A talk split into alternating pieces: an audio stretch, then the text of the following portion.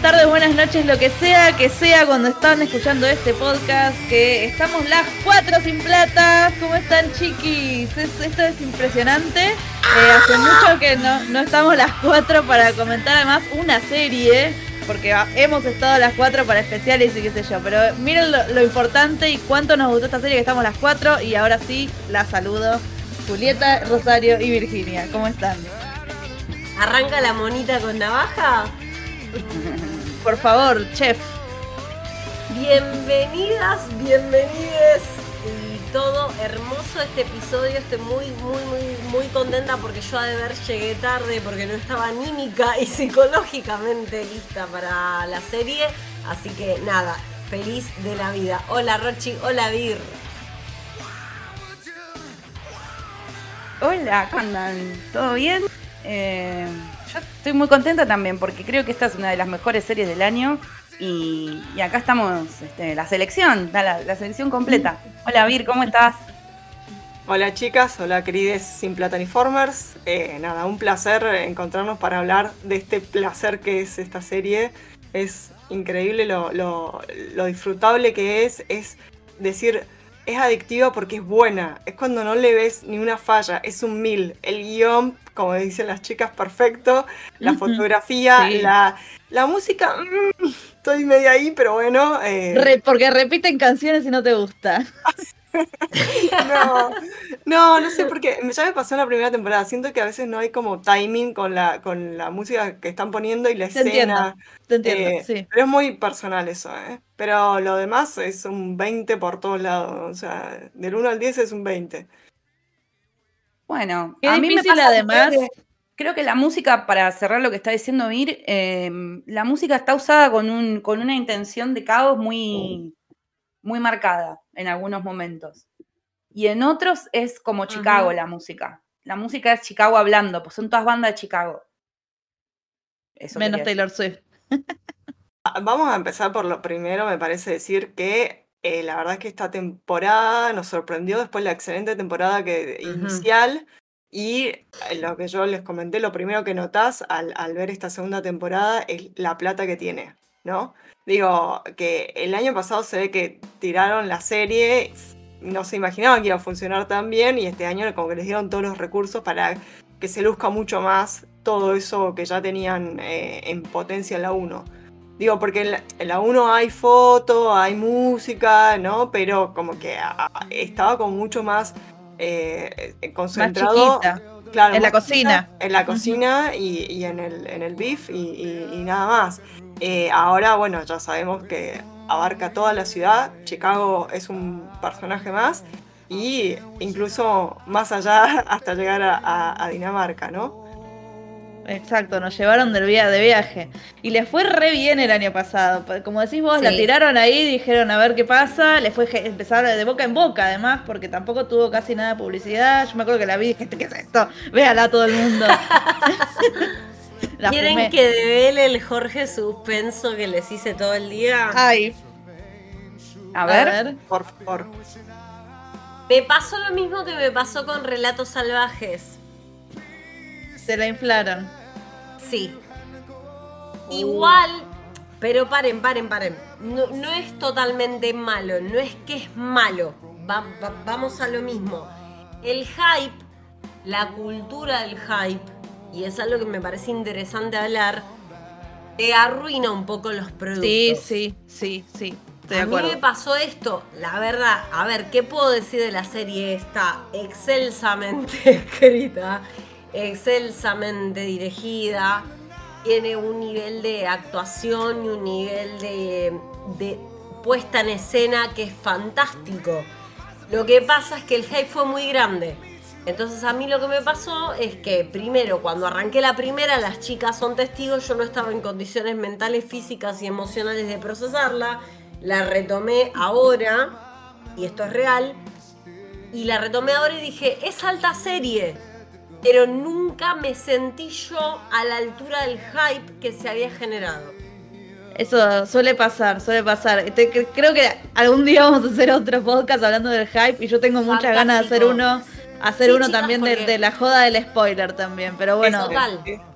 Porque no, no, porque a ver, yo no te voy a decir jamás, esta serie es perfección en todos sus contextos. Es perfección técnica, es perfección de guion, es perfección de soundtrack, es perfección de actuación. No tiene nada que esté mal. No, yo no tengo nada malo para decir de deber. Lo único que puedo decir es que el hype fue tan grande que yo no conecté emocionalmente con la serie. Y se los digo de corazón, eh, me enamoré de Richie. Bueno, ¿quién no se enamoró de Richie? Ay, sí, ellas, ellas no se enamoraron. Ella no se enamoró Yo ya estaba enamorada y, en este capítulo acá era como. Pero me daba mucha pena porque era como la mejor serie de la década. Y yo como diciendo.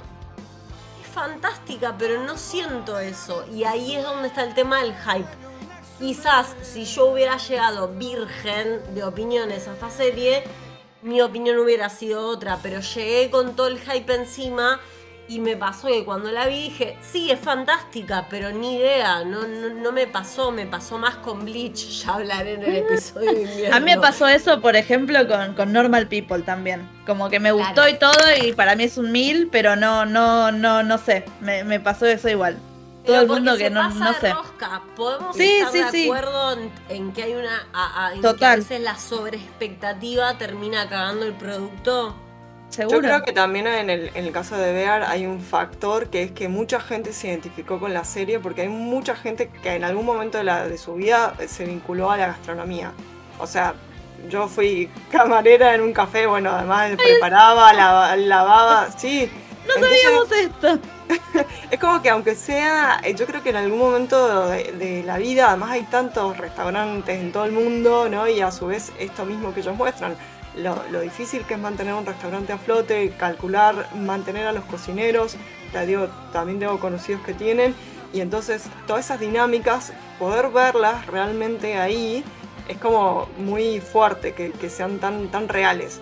O sea, de hecho, yo creo que para mí una falla que tiene es que no se muestra el consumo de cocaína, por ejemplo, que es bastante común en, las cocinas, ¿no? Pero sí, al final algo hay una intención de eso. Sí, sí, pero bueno. Sí, sí, pero digamos, en realidad está bastante aceptado. Ahí lo como que está, lo penalizan, eh, pero no. Digo, y, lo que tengo entendido es que está bastante aceptado porque es como, como, funciona la cosa. eh, pero bueno, digo, eh, creo que eso, ese, también hubo mucha masificación de la serie porque yo por lo menos un montón de gente me dijo, es que yo he estado y es así. Entonces esa, e, esa relatable es, fuerte. También en esta situación de cumplir el objetivo, eh, ¿puedo decir algo un ratito? Eh, lo que, que, les, tenía, les tenía escrito que después de esta primera temporada, que, que fue perfecta para mí, que fue un golazo, que le gustó a la gente, a los críticos y a todo el mundo y a los premios y fue muy premiada, que gracias a eso después tuvo toda la guita que tuvo para la segunda temporada y se nota en, como decís vos, Vir, se abrió, salió de la cocina, que igual también para mí tiene que ver mucho con el guion. Pero salió de la cocina y estamos en las calles, estamos, eh, hay tomas aéreas resarpadas, hay más, más guita en la música, nos vamos a Europa y todo eso.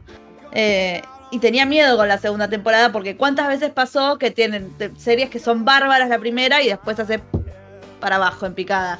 En especial este tipo de series que tienen esa premisa y, están tan cerradas porque acá son gente que trabaja en un restaurante y tienen que sacar a flote el restaurante. Está bien, lo logran en la primera más o menos, después se encuentran esa guita y qué sé yo, pero podía salir mal. Eh, la asocié con Ted Lasso porque también la primera era como, bueno, meter este equipo de fútbol y que les vaya bien y qué sé yo.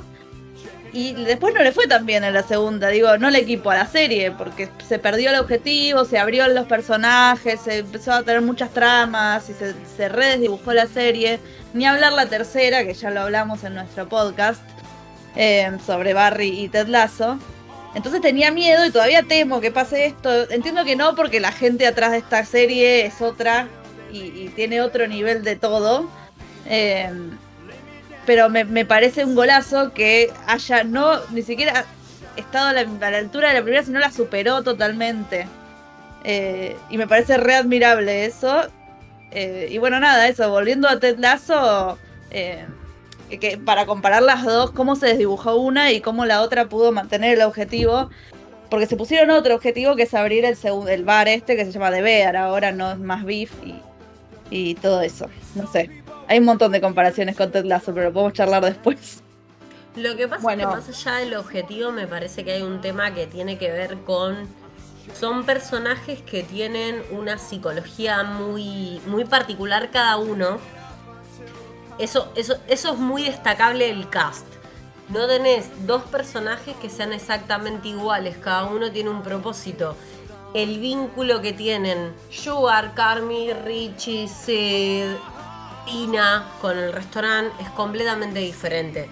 Y eso les da los enriquece como personajes, porque vos no importa por qué lado de la trama empieces, vas a tener algo por donde rascar. Y eso creo que es lo que les da más, más aire. Porque aun cuando deber abra, puede haber algo más. Claro. No mucho más. No mucho más, por eso hablábamos de cuántas series, cuántas temporadas puede tener esta serie. No sé si llega a la cuarta. Yo te haría un 3-4 redondo. Ahí. No, no, no especularía más de ahí. Con, con esta serie en particular, porque está muy bien hecha. 3-4 está fantástico. Aparte me parece... Sí, sí. Eh, a mí la serie me, me, gustó muchísimo. Me gusta la temporada 1, me gusta mucho la temporada 2. Eh, el hype a full. Yo tengo así como una política estricta de determinadas personas que sigo que copa lo que dicen, esquivarlas y cuando algo me gusta mucho, eh, les, apago ahí el, vieron en, Instagram, pongo, viste, el bloquear notificaciones, no sé yo, y después los desbloqueo, pero todo bien, o sea, porque es un hype del que se puede escapar, no es Barbie. O sea, con Barbie me pasó que era como, déjenme de joder con el fucsia. O sea, claro, ya con esta pude a full escapar el hype y no me molestó porque la primera temporada para mí eh, fue mm, enorme. Vi el potencial, me imaginé que la segunda iba a ser eh, grosa, sobre todo después del recorrido que ya mencionaron que tuvo con las premiaciones y la aceptación de la crítica. Pero por otro lado, lo que tiene la serie es un componente literario fuertísimo, en el sentido de que todo lo que propone simbólicamente y argumentalmente lo retoma a la perfección y lo, lo agranda em, desde la ternura, desde las conexiones paterno-filiales, de las conexiones de la familia amiga, porque hay mucha familia amiga, y todas estas cuestiones que tienen que ver con, la mitología de los Versato, que es maravilloso, está muy bueno. Y quizás cuando fuera de, Pod, eh, Lucía hablaba de los sopranos, y no es al pedo que encontres el no, Los Sopranos, porque también había como una mitología, una genealogía de, esa familia desarrollada en un montón de temporadas que tiene Los Sopranos. Acá, no, solo porque son italianos, quiero decir, hay, un tono de la serie también. Acá vos tenés un personaje, el oso, y ahora esta segunda temporada para mí es la familia oso. Em, Total. Que tienen, tiene una visión ese personaje, que es el de Jeremy Allen White, Carmen, él tiene una visión muy puntual. Y fíjense que el primer capítulo arranca con una palabra clave que es purpose, o propósito. Tiene una visión, tiene, tiene un, el tipo lo tiene en la cabeza y al final de la temporada, perdón, no al final de la temporada, en el episodio este bisagra de una hora, Fishes, que es espectacular, ahí entendemos un montón de cosas cuando ellos tienen esa conversación y está el dibujo y el, el dibujo del oso y todo lo demás. Entonces, esta esta cohesión, esta coherencia extrema que tiene la serie dentro de lo que narra y dentro de la simbología que maneja, es lo que a mí me vuela la cabeza y te puedo decir que no importa el hype que le metan, si no me bajan la calidad de eso, yo voy a estar siempre devota a esta serie. Eh, eh, o, como el, inserte el meme de eh, It's Cinema. sí, sí, sí. y los cigarrillos. Em, ¿Les parece si eh, comentamos un poco en general o directamente vamos con spoilers? Eh... Sí, spoilers. Si están acá es porque ya vieron la serie. la alarma, la alarma. Es una temporada. Aparte, es una temporada. Es temporada. No, y aparte lo, lo, de la, lo de ese capítulo es fantástico. Ese capítulo no tiene precedentes, es un delirio total. Eh, Te vuelve Igual, loca. bueno, antes de que sigan escuchando, ya que están del otro lado y que Virginia tan sabiamente sugirió, sepan que Porque estamos hablando Virginia la segunda siempre sabia, loco. Virginia Siempre siempre, es es nuestra- sabia. nuestra maestro Yoda barra nuestro señor Miyagi. Es la Eh, sensatez de este grupo humano, Virginia. Valórenla, loco, porque si no fuera por cata de series, esto es un quilombo. Vamos, Breve- Virginia. Breve sinopsis sin repetir y sin soplar. Se trata de la segunda temporada de la serie El Oso, dirigida por el señor Christopher Storer, que está eh, disponible en Star Plus hoy por hoy en, en Latinoamérica, en Argentina, y que eh, retoma la historia de los Versato y puntualmente de eh, el personaje de Carmen que quiere eh, reformar y darle otra vida y darle otra, otro propósito y otro objetivo a el restaurante que le dejó en pleno caos tu fallecido hermano Mickey. Ahí es donde arranca la cuestión. Ahora, de ahora en adelante nos vamos a despachar y ya está, jodanse. Bueno, ya está, se jodieron. Qué lindo, comparando un poco las temporadas, eh, esto de la primera que nos mm, te tiró un pantallazo, ¿no? De este, del lugar, de la cocina, como decía Vir, y todo tan frenético, y todos los personajes era como, ah, este es así, este es así, te, te tiró un poco de cada uno. Y esta respiró mucho más, ¿no sintieron eso? Como que la otra era muy caótica y todos los capítulos te daban una ansiedad que no podías más. Eh, Y esta tenía como mucha más ternura, como bien dijiste Rochi, y, y respiró, se alejó, salió de la cocina, o sea, estuvimos literalmente afuera. de- y, y nada, sentí eso un poco, que nos mostró cada uno de los personajes, de dónde vienen, a qué, hacen, qué les gusta, con quién se relacionan. Se lentizó sin hacerse lenta. O sea, digo, a, mí- a mí me fascinan la- las series lentas, pero esta no, no la sentí para nada lenta. Eh, te tiene todo el tiempo atrapado, pero bajó un, par de cambios. Eh, hoy con eh, Lucía leíamos un artículo donde eh, el James Poniaski, creo que es el autor en el New York Times, decía que como que la primera temporada había sido la guerra, digamos, o sea, realmente que estás como en un campo de batalla. Y la segunda hace una comparación súper interesante con el deporte. Más allá de que eh, vemos que es transversal a, a toda la temporada el libro de este del ex director de básquet, de un equipo de básquet. Eh, perdonen mi ignorancia que no me acuerdo el, el nombre del autor, a ver si... Ya te lo busco, ya te lo busco. Se llama eh, Coach K, eh, Mike Krisewinski o algo así, eh, no lo puedo leer. Es el- Algo como el- liderar el con el- coach- Cake de liderar con el, el, sí, episodio. Liderar con el corazón.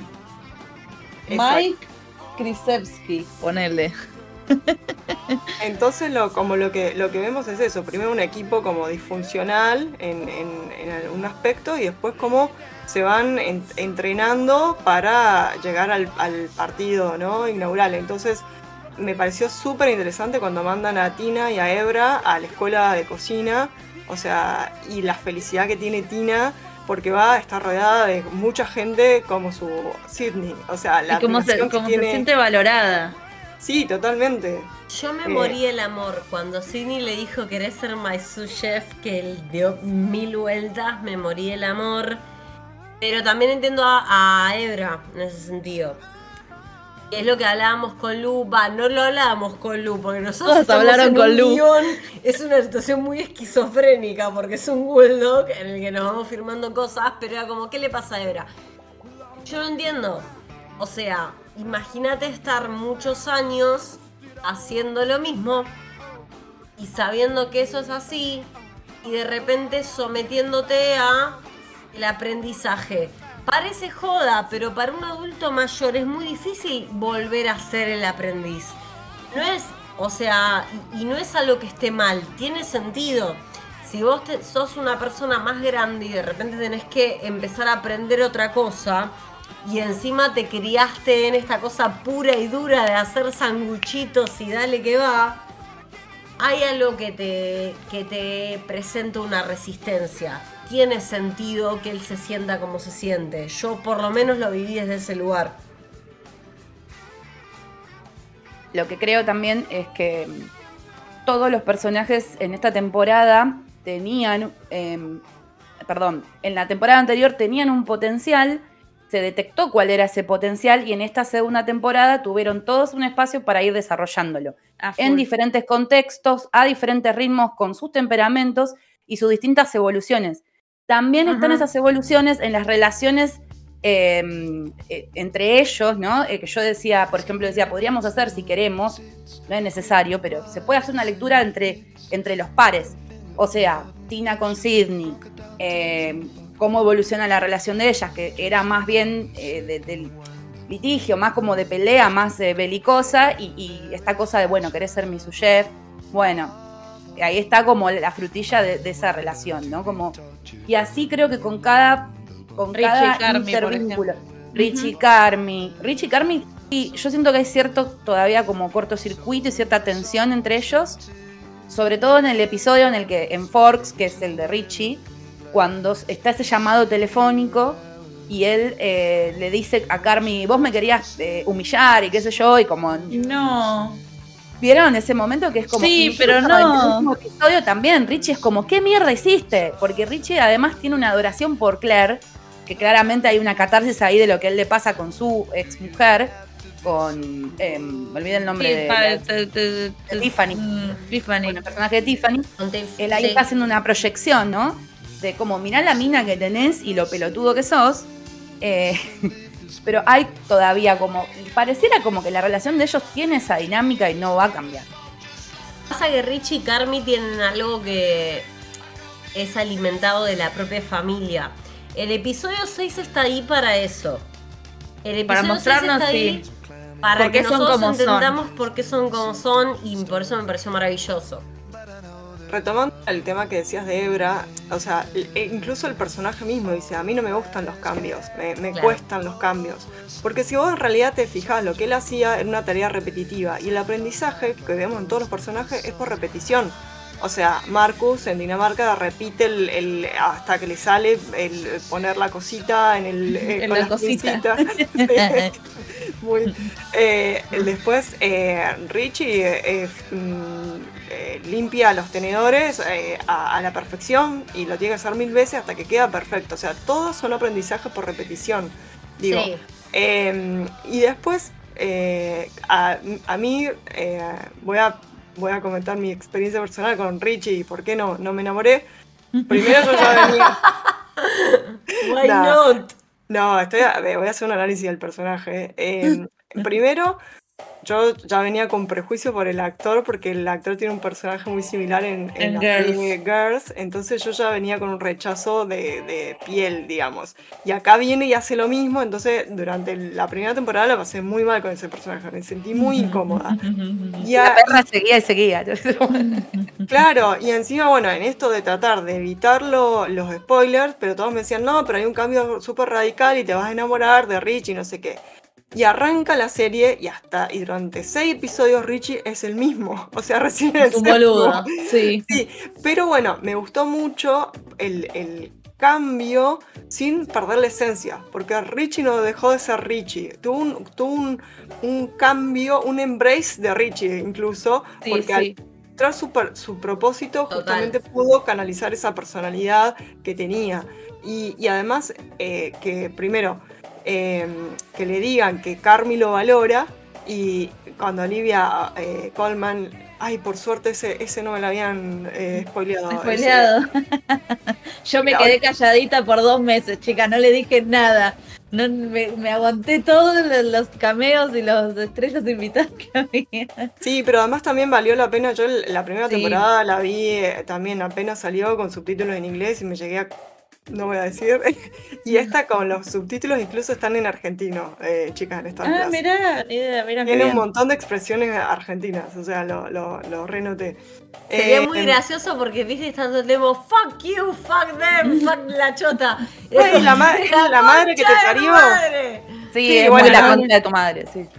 Sí. Eh, entonces me parece que, el, que el, el, cambio de Richie es creíble porque eh, primero que te muestran justamente la repetición, ¿no? Durante una semana apagando el, despertador hasta que incluso ya cada vez lo va corriendo. Se despierta solo. Sí, y lo va corriendo, ¿no? Cada vez más, un poquito más temprano, solo, ¿no? Y ese proceso de, bueno, es una semana y el cambio en, cierto aspecto podría parecer radical, pero en realidad no es radical. Él mantiene su, su esencia de quién es. Entonces, para, yo me lo creí, sinceramente, e, ese, ese cambio. A mí sí me pareció que fue un toque, como que dijeron a ah, una semana y dije, pero todo esto como que pasó muy rápido. Hubiera preferido que haya. Pero es que no es la serie así. Yo te hubiera dicho, como bueno, anda mostrándome un poquito por capítulo, pero la serie no es así porque no es tan coral capítulo a capítulo. Así que es una de las mini, mini cositas que más o menos me sacó un poco de, de tema. Y lo de Ebra también, es como que me faltó un algo, como que hay una elipsis, algo a mí que me faltó de que el chabón no fue más y que después apareció en el restaurante y, le dieron ese puesto que está re bueno y es lo que él quería. Pero algo, un poquitín me faltó. Lo que Igual pasa creo... es que la serie, la serie se maneja con el mismo ritmo de, de manija y, y de intensidad que el propio rubro me parece coherente. y cada segundo cuenta. Cada segundo en la serie. Cada segundo cuenta. Bueno, esto, esto que hablábamos antes, cada segundo cuenta me pareció una hermosa. Un hermoso sintagma para cubrir toda la segunda temporada, porque no es cada segundo cuenta solo en la cocina. No, no, no, no, claramente. Hasta en el guion que no, no desperdicia ni un segundo. Le decía a Vir también que lo todo con Ted Lasso estoy, porque el cartel que te ponen ahí, que ahora va a salir por todos lados, Celebrity Second Counts, es el Believe. No, para mí el, Believe es Let It Rip. ¿Vos decís? Sí. También, también. Yo no vi Ted Lasso, pero me hace más sentido un Believe con un Let It Rip que con un Yo no digo en lo, que significa, sino en el cartel que va a estar en todos lados. Sí, en lo que significa, sí, porque es, en, el significado en uno. Creo que es una, serie de mantras, es una serie que tiene muchas frases y mm. muchos rituales. ¿Vieron cuando yo le decía, bueno, parece como que hay una mitología directamente? Em, hay cosas que, tienen muchísimo que ver con el orden de la familia del sur de Italia católica que llega a Estados Unidos, es de, no sé, segunda o tercera generación.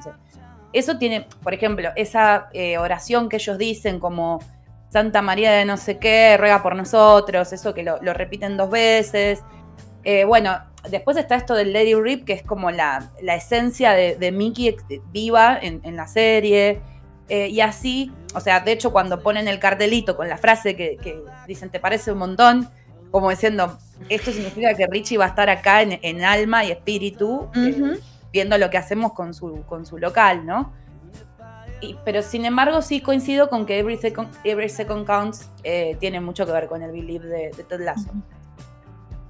Eh, para mí es más de hacer y el otro es más de creer y emociones. Por eso lo, asociamos con el Lady total, Pero coincido mucho con lo que decía Rochi, que está llena de metáforas y de rituales y de simbología, pero a su vez le quitaron una parte que a mí personalmente me gusta que, que la hayan sacado, que es esta cuestión más onírica ¿no? ¿Se acuerdan que la primera temporada él sí, abría una jaula con, con, el oso?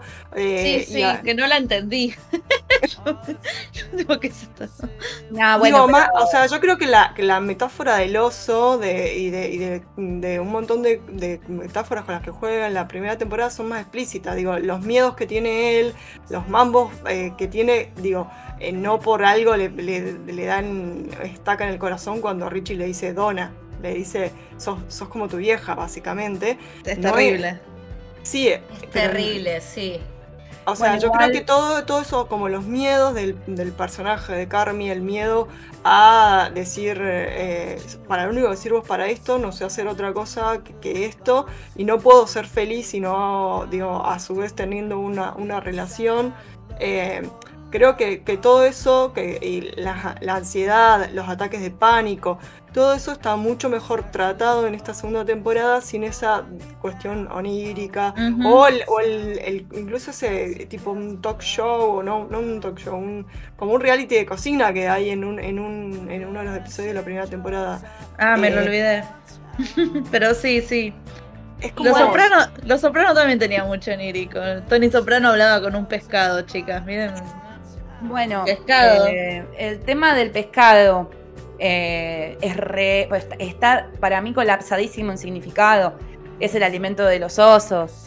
Es el pescado es claro, o sea, el pescado además en la representación esta de los siete, de los siete pescados, la fiesta esta del sur de Italia que se hace en Navidad, que representan los siete pecados capitales, que representa tantas cosas y que encima es en el episodio 7, o sea, toda la cuestión simbólica. A, Taylor Swift le gusta esto, o sea, este, porque a le gustan los numeritos, vieron todas estas cuestiones de, la numerología de Ble. Pero yo creo que en respecto a esto que dice Vir, de que, le quitaron un poco como la, la oniria, yo creo que abrieron la jaula del oso y ya está, no había que retomarlo. Abrieron para que esto, ¿entendés?, surgiera que se liberaran las bestias. Y, está, ahí te dejo, Luchi, que está Luchi no, así no importa, no importa, no, no, no, no, no, eh, quería aclarar una boludez y me reí porque cree que el que nos graba es un oso. Voy a dejar. Claro, bueno, bueno, está pasando, está pasando, nos estamos manifestando. Eh, lo, que, creo es que eh, no lo retoman por eso, porque ya está planteado de una. Pues la primera temporada para mí es el caos de la agresividad que está en la conducta del oso que se comenta en el episodio 7. Sí. Cuando Sarah Paulson empieza a hablar de este encuentro que tienen con una flaca, que discuten y qué sé yo, y que hablan de por el apellido, ¿no? Que lo pronuncian mal, que es versato, exacto. Y hay un momento fantástico ahí cuando dicen el oso es agresivo pero amable. Claro, y empático y tierno. Y en esa dicotomía te plantean a toda la familia Versato. Nosotras un poco lo que discutíamos era por qué Claire Ver. Y yo jodo con eso, pero digo, para mí le dicen Claire Ver por la ritma. Claire Ver. Le dicen Claire Ver por, por eso. Bueno, pero lo. Cuando hablan de ver, están hablando de su familia. Sí. su familia es un puto caos que, entre paréntesis, le cuento a la audiencia yo soy la que más tarde llegó. Yo, llegué después y le digo a las chicas, disculpen, estoy empezando el primer episodio de la segunda temporada, vi una foto, está Jamie Lee Curtis. porque me agarró un infarto, porque fue como si está Jamie Lee Curtis, yo me muero acá, necesito a Jamie Lee en mi vida. Y fue como, sí, sí, y Virginia, tipo, no te voy a decir. Yo ya le dije que sí. Y ahí no te, no te dije, tipo, ah, también está Olivia Colman. Quizás Bob Odenkirk no, no cuando vi a Olivia Colman ya, ya no, no quedaba nada en mí por destruir. No le pasa, yo no la reconocía a Jamie Lee Curtis al toque. Estaba muy de cerca, estaba muy... No, de una. pero además como que me... No, no, a mí me, me, me descolocó, porque no me la esperaba ni en pedo. Entonces me descolocó. Pero sí la reconocí de toque y chicas, es brutal el trabajo que hace. O sea, eh, muy, muy zarpado. El Emmy a actriz invitada es para ella. Lo que pasa cuando la vi a ella en ese rol, ¿podemos hablar un poco de ese episodio? ¿Les Dale, parece, ¿les parece coherente? Rochi ya estaba, Rochi ya estaba metido. Yo me, me, pasé un buen rato haciendo unos análisis, pero igual paren, que yo quiero decir algo sobre los cameos y eso. Yo no tenía idea de nada. Me encanta. nada. Entonces la, la fue un éxtasis. Es que a mí me agarró todo en pelotas. De repente pongo play y aparecen Jamie Lee Curtis, Sarah Paulson y Bob Odenkirk. Yo necesitaba resucitación cardiopulmonar. Y John Mulani, John Mulali, Mulani, sí. También. Y, ah, pero cualquier ser humano que haya tenido una familia disfuncional, lo cual significa 95% del planeta en mi casa, no sí, pero era así, ¿eh? no, no, con el tenedor, pero... Mm. Bueno, pero Border, la tensión que se respira. Ese episodio a mí me pareció brillante a una multiplicidad de niveles, pero lo que más me gustó fue identificar lo que estaban queriendo hacer conmigo, que era generarme una ansiedad de la concha de la, madre. La pasaste como el orto. La, música, como el, ritmo, el ruido, todo el tiempo. El, timer la salsa en las paredes, la ah, salsa en los electrodomésticos, la gente hablando toda la vez. Ese momento en que hay dos parientes que se van a matar y no se matan, pero vos percibís que se van a matar. Es una cosa brillante y me permitió, lo, lo que más me gustó es que me permitió entenderlos a todos. A Mikey, a Richie, a la Germu de Richie, a Sugar, o sea, como que me, me dio a Carmen, bueno, a Carmen y hablar, todo está pensado para que entendamos a Carmen. partamos de esa base, la serie está pensada para que entendamos a Carmen. Pero yo vi todo ese quilombo, lo del auto, les juro por Dios que no, lo del auto no lo vi venir bajo ningún punto de vista y grité. O sea, fue como, esta señora, yo sabía que esta señora, barra Jamie Lee Curtis, barra uno de los grandes amores de mi vida, estaba desequilibrada, pero nunca vi venir el auto. Y cuando vino el auto fue como, Sí, sí, sí. Y ahí paró un toque, ¿viste? Y el chabón se queda mirando el canol y, fue como, respiraste, no respiraste por 45 minutos. No sé cuánto dura el capítulo, no me acuerdo, una hora, no me acuerdo. Es una animalada. En los únicos momentos, los únicos momentos que no tienen música de fondo son Richie con la Germo, con la mujer. Gillian Jacobs, que amor. Mil. Mil. Y el momento de tensión entre Lee, que es el personaje de Bob, y Ay, el me de hizo Mike. mal eso me puso. Mm, También hay un lindo momento entre mm, Carmi y Richie ahí encerraditos en el. En el sí. Ahí en el, en el closet, ¿no? Donde en la, la cena, no sé cómo mierda le dicen, sí. Que es muy lindo y también lo relacioné, después vamos a hablar, pero este momento íntimo que tienen ellos dos ahí resguardados, eh, al otro momento íntimo que tiene Carmi con Sidney abajo de la mesa, resguardados también. Hay como hay un montón de cosas que nos están queriendo decir con la imagen. Lo que pasa es que ese capítulo es para entender la psicología de Carmi. A mí lo que me pasó después de ver ese episodio, porque viste que dicen, he's a douchebag, sí, ponele. Pero yo vi ese episodio y dije, claro, ¿cómo, cómo Yo también me hubiera ido a Copenhague. sí. Yo también me hubiera ido a la concha de la lora. Yo también hubiera buscado un trabajo que me obligara a ser metódico y, preciso si hubiera vivido esa vida. Si hubiera viste esa cocina? Es la pesadilla de Carmi. Esa pesadilla, es, esa cocina, esa cocina es la pesadilla mía y yo, Dios sabe que este departamento se, se enconcha en breve. Es un montón, es una pesadilla. Aparte, a mí me se le cae todo. ¿A ustedes les pasó de empezar a respirar más acelerado cuando sonaban todos los timers y no, se sabía de dónde venían? Fue como. Yo además tengo esa cosa con los ruidos que me pone muy histérica, tipo, soy capaz de matar. No, no, me sirven porque mato, estoy en esa. No, no, no.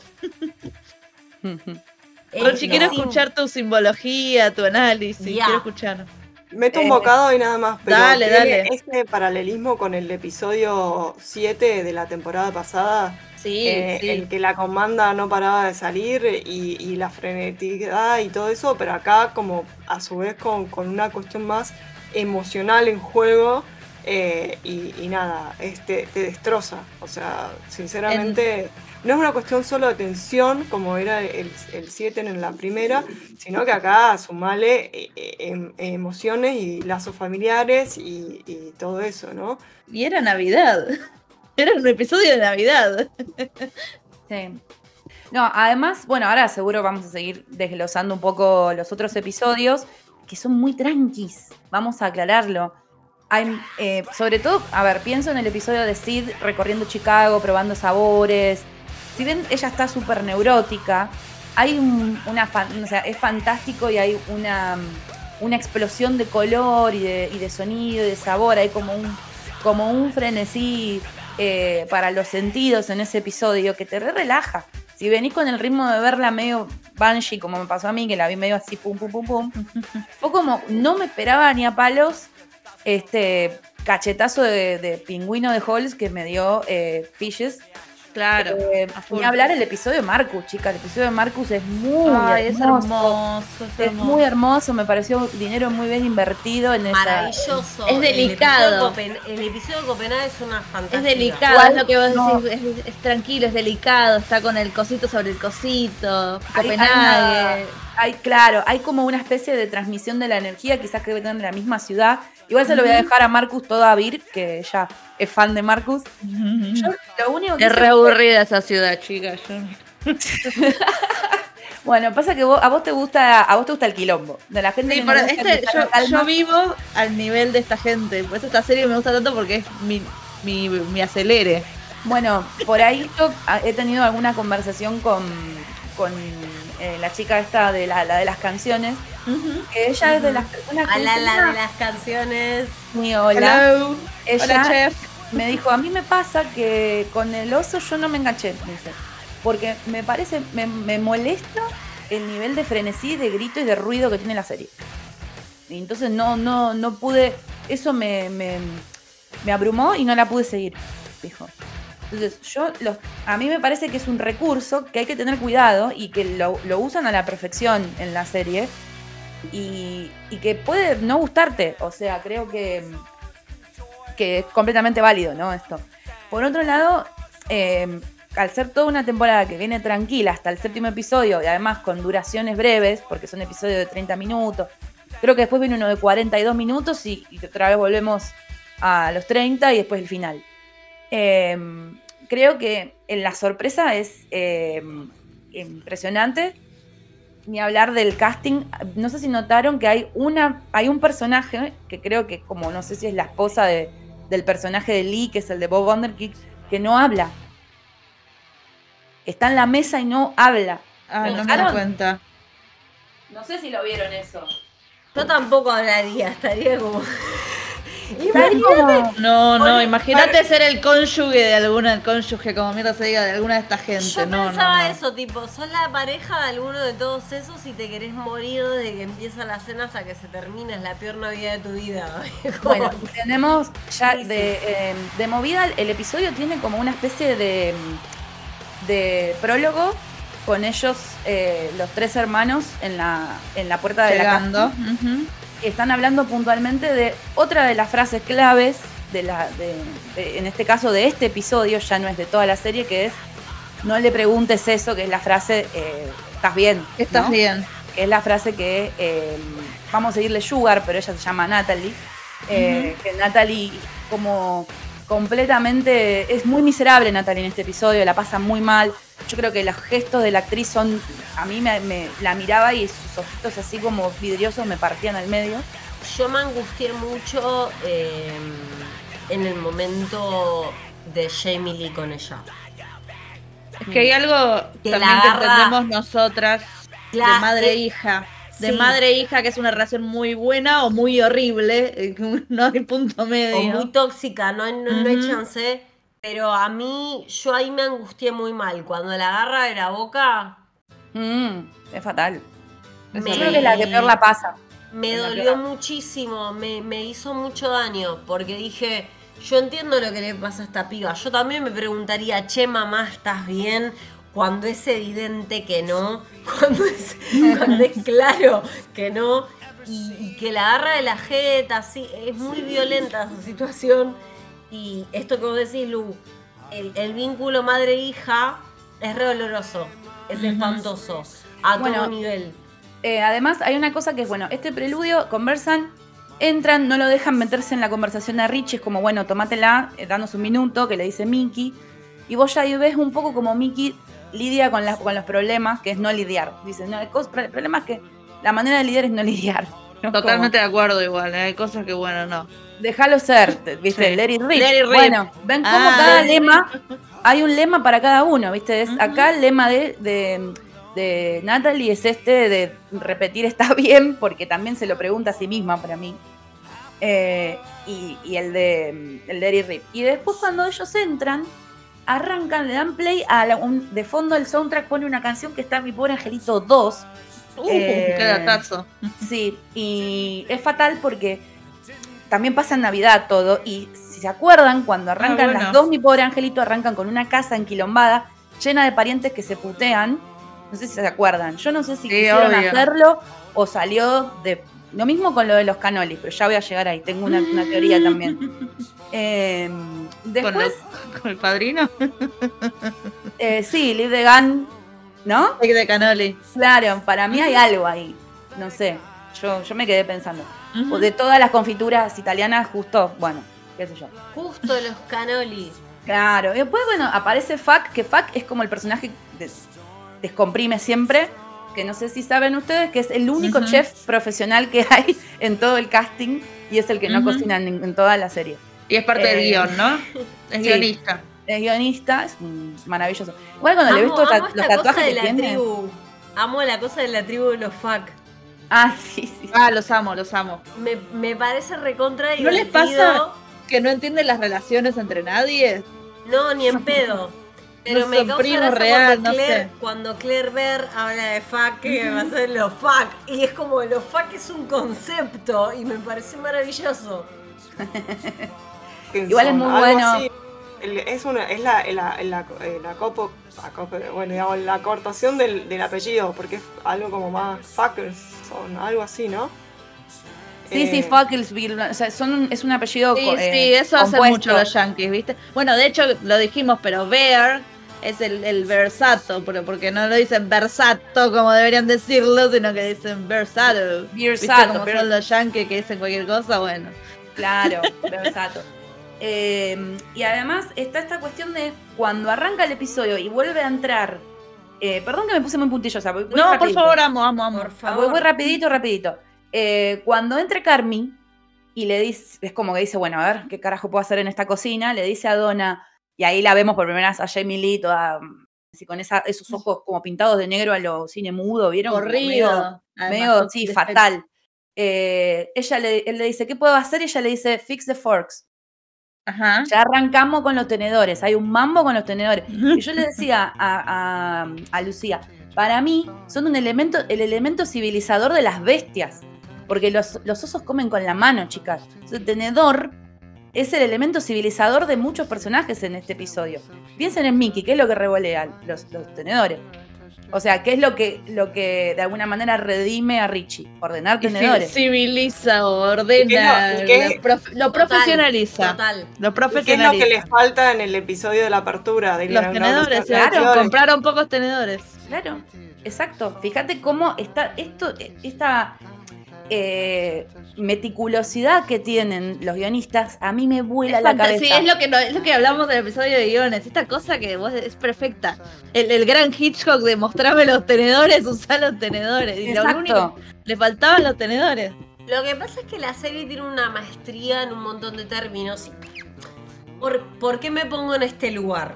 Porque hace un rato dije, me afectó el hype. Me, me, me hizo daño el hype porque yo esperaba sentir otra cosa.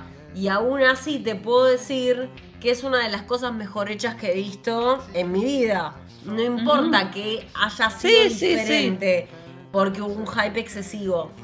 La verdad que tienen un cuidado en todo lo que hacen que es sumamente notorio y no se puede, no se puede dejar de destacar desde ningún punto de vista. Eso que decían de los, de los tenedores y la mano en coche.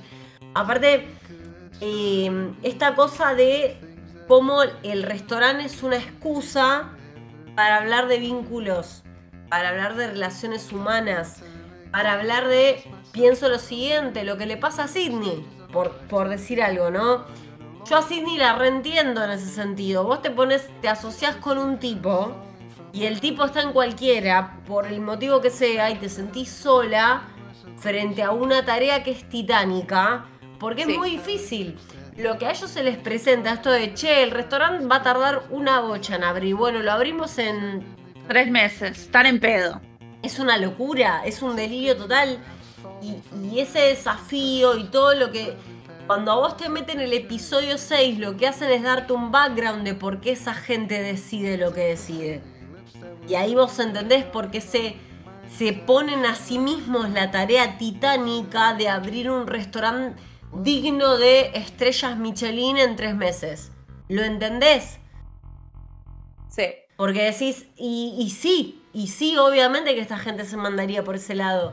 Y, a mí me gusta mucho que una serie use. No, por favor, ahí te dejo. Pero digo, como que, que, a mí me gusta mucho que una serie use el plan A de excusa para hablarme de un tema emocional y mental de los protagonistas. Me parece excelente, está muy bien construido. ¿Qué ibas a decir, Ro? Perdón. No, que sobre mm, el tema del propósito, que es como arranca, y después la planificación titánica, ¿no? De, andar con la lengua afuera, con los nervios, con, con las distintas burocracias. Que eso también se toca y, y, muy bien, me parece, la serie lo lleva, no lo deja en un plano superfluo, esto de, bueno, pasar esta prueba, pasar esta otra prueba y ahí cómo se vuelve tan importante y tan nodal el, rol de FAC, ¿no? Que es el que descubre, descula el tema de, gas. Claro, y bueno, descomprime literal, chabón. ¿vieron? sí, sí, sí, sí. Es maravillosa esta serie. O sea, por donde la ve le encontrás una, un- es una gloria. Bueno, cierro un poco mi, mi No, análisis. por favor, seguí. porque si no vamos a estar mañana. Pero bueno, Sí, no. eh, está el momento, después de lo de Fix the Fork, que les dije, bueno, vemos un poco ahí el quilombo que ya recién Juli mencionó y ustedes hablaron de la cocina de Donna. Donna cocinando los eh, Seven Fishes. Hablan de qué se trata, por qué son siete. Eh, Donna dice algo muy gracioso, que ¿sabes? es muy guarra para hablar, es muy divertida, muy tana, me encantó. Y eh, este tema, casi todos los temas que se tocan en el episodio son recurrentes, se retoman. Todo se retoma. Se pone un tenedor al principio y el tenedor termina al final. Eh, el tema de los peces, eh, de los pescados, perdón, se retoma al final. O sea, todo, absolutamente Total. todo se retoma. Es recursivo y, y se agranda, ¿no?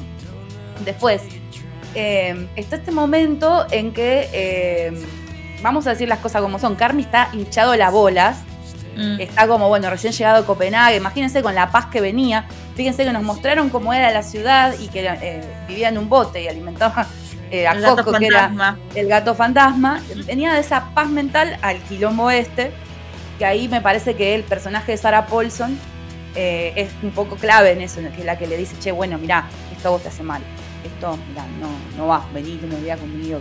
Bueno, eso por un lado, él tiene las bolas infladas, pero del minuto cero.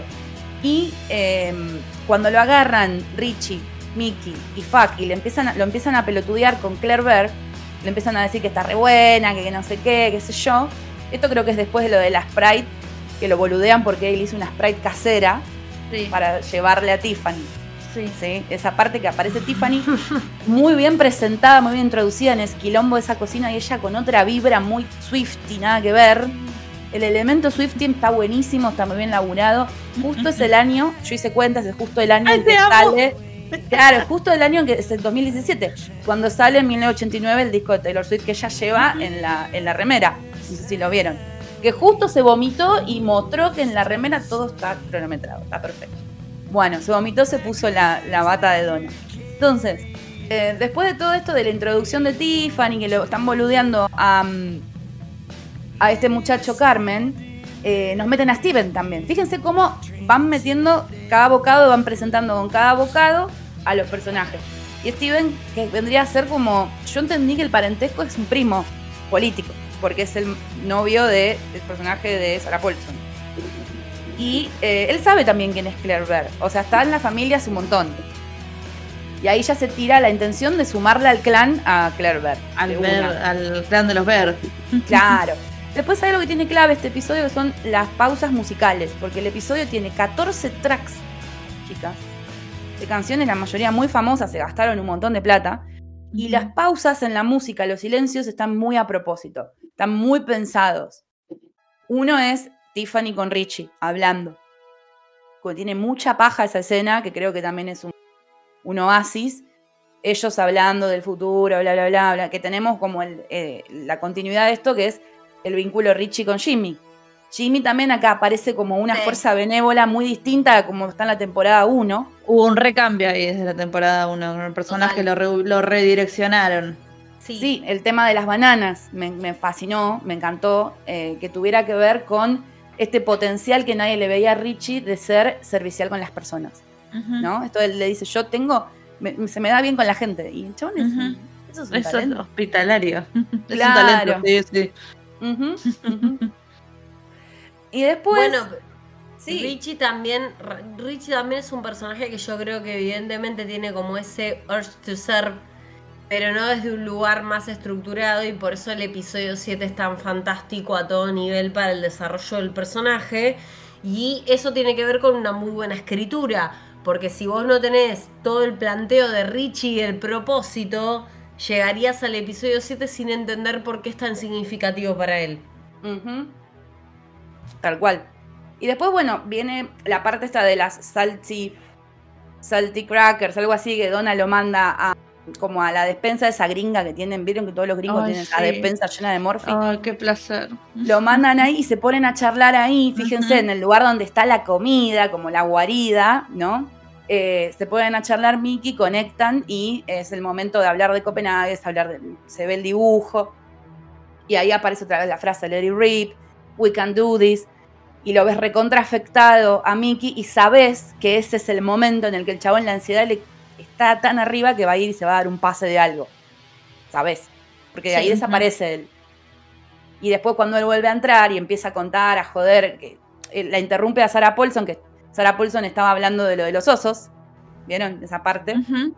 Empiezan a hablar de una anécdota que yo muy bien no la entendí, la anécdota, algo de un auto, no sé qué, y se genera la tensión con Bob Odenkirk, o sea, con Lee. Y ahí arranca. Ahí arranca como el, conflicto a full. Esa que, me parece que, perdón, Rochi, un sí, no, por favor. al pie. Esa anécdota me parece que es la misma que, cuentan en la temporada 1 cuando se ve, eh, la única vez que se ve a Mike están en la cocina em, con Richie y están contando esa misma anécdota de algo que les pasó en un, en un, en un viaje, en un lugar. Eh, que yo me acuerdo de ahí, fue cuando. ¡Oh, ¡John Bartal! No soy John Bartal. Claro. Porque bueno. Ese, es nuestro marido también. Totalmente. No, y bueno, después ya todo es eh, sentarse a la mesa, están todos sentados en la mesa y, Donna tiene como una crisis antes, que es hermosa de ver. Ella ahí tomando, o sea, tomando y fumando. Además, digámoslo, o sea, Natalia, Nat, perdón, no Natalia. Nat estuvo tirando el tequila en, la bacha, o sea, le, estaba midiendo ahí porque estaba entrando a full. Y tiene como esta crisis total, y en el medio de esa crisis total es cuando se retoma la tensión entre Lee y Mickey. Sí, cosa que, me sorprendió esta segunda temporada con respecto a un personaje es el de Pete, la pareja de Natalie. porque en la primera temporada lo hubiera cagado a palos, chicas. Sí, era insoportable. Y en esta es como, sigue siendo un, chabón así, pero a la vez como que es el único que tiene la capacidad de conectar con Donna, ¿viste? Como...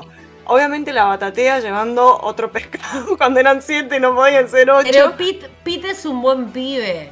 A, todo, a, toda luz. Pero, pero, sí, pero es un buen chabón, no sé, está al margen de toda la, la, interna de los Versato.